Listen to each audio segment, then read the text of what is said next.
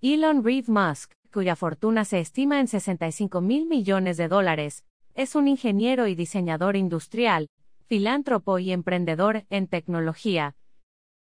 Él es el fundador y jefe de diseño de la compañía SpaceX.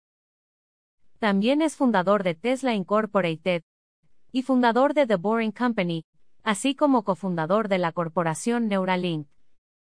Desde el año 2019, Elon Musk anunció que Neuralink está desarrollando un chip que será implantado al cerebro de los humanos a través de un robot quirúrgico. Este chip será monitoreado por un neurocirujano. Pero ¿cuál es la finalidad del chip? De acuerdo al reporte disponible al público en la página oficial de Neuralink, este chip busca la restauración de la función sensorial, motora y el tratamiento de los trastornos neurológicos. Las interfaces cerebro-máquina tienen el potencial de ayudar a las personas con una amplia gama de trastornos clínicos.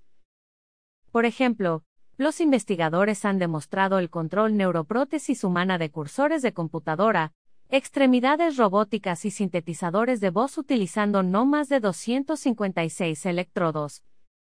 Neuralink ha construido matrices de hilos de electrodos pequeños y flexibles, con hasta 3.072 electrodos por matriz distribuidos en 96 hilos.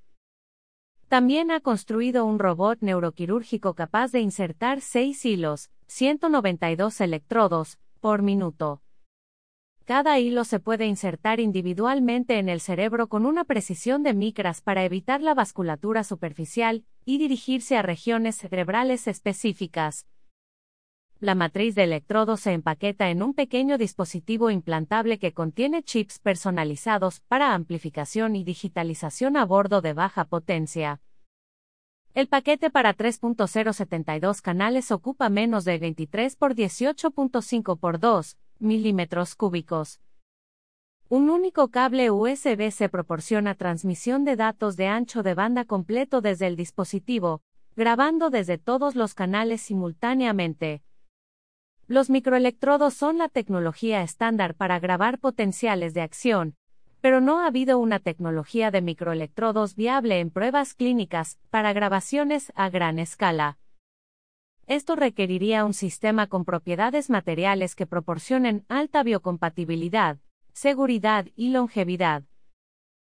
Este dispositivo también necesitaría un enfoque quirúrgico práctico con electrónica de alta densidad y baja potencia para facilitar en última instancia el funcionamiento inalámbrico, totalmente implantado.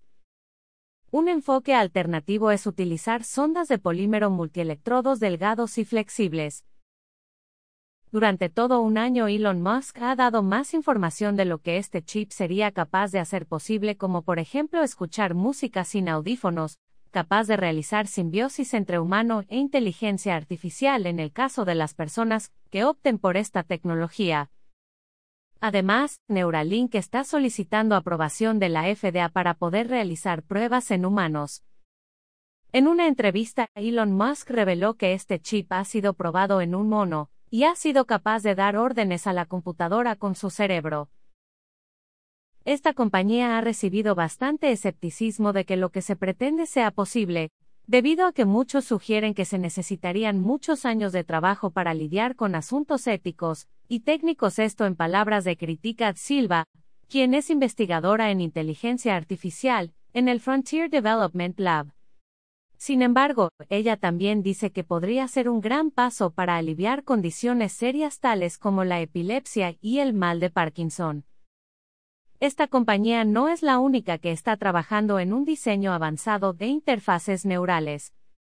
La compañía de neurotecnología Kernel cuyo CEO es Brian Johnson, también está tratando de mejorar y expandir la capacidad cognitiva de los seres humanos.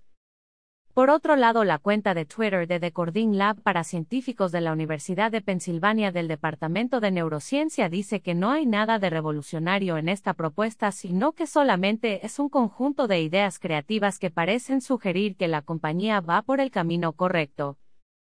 Elon Musk anunciará en meses posteriores más avances acerca de este proyecto. ¿Cuál es tu opinión acerca de este chip? ¿Crees que la compañía será capaz de desarrollarlo con éxito? Y de ser así, ¿lo usarías? Déjanos en un comentario tu respuesta. Gracias por seguir escucha las noticias de hoy.com. El mejor resumen en audio de las noticias de último minuto. Si deseas estar siempre al tanto de las últimas noticias, no olvides suscribirte o seguirnos en nuestras redes.